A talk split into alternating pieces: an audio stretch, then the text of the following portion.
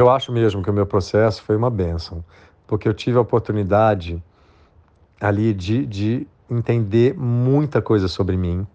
Foi um processo que, que me voltou muito para o autoconhecimento, para eu ressignificar muita coisa, mudar as prioridades, é, ter, ter um, um mais contato mais verdadeiro comigo e com as pessoas, entender que essa vida é um sopro, que a gente não pode desperdiçar querendo agradar alguém ou querendo ser quem a gente não é, é ficar querendo cumprir o que esperam da gente. A gente tem que fazer o nosso propósito, que a gente veio aqui e dar, asas para nossa comunicação que vem de dentro, qual é, o que é que a gente veio fazer? Eu comecei a buscar muito mais isso.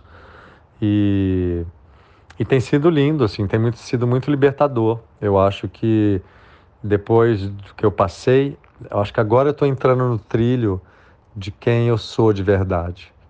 Eu acho que antes eu não, não, não entendia muito isso. Eu estava seguindo a vida é, meio que sem olhar de verdade para as minhas coisas é um processo de despertar, né? Muito de autoconhecimento. E eu indico muito as pessoas fazerem análise, terem um bom terapeuta que, que vão ajudar.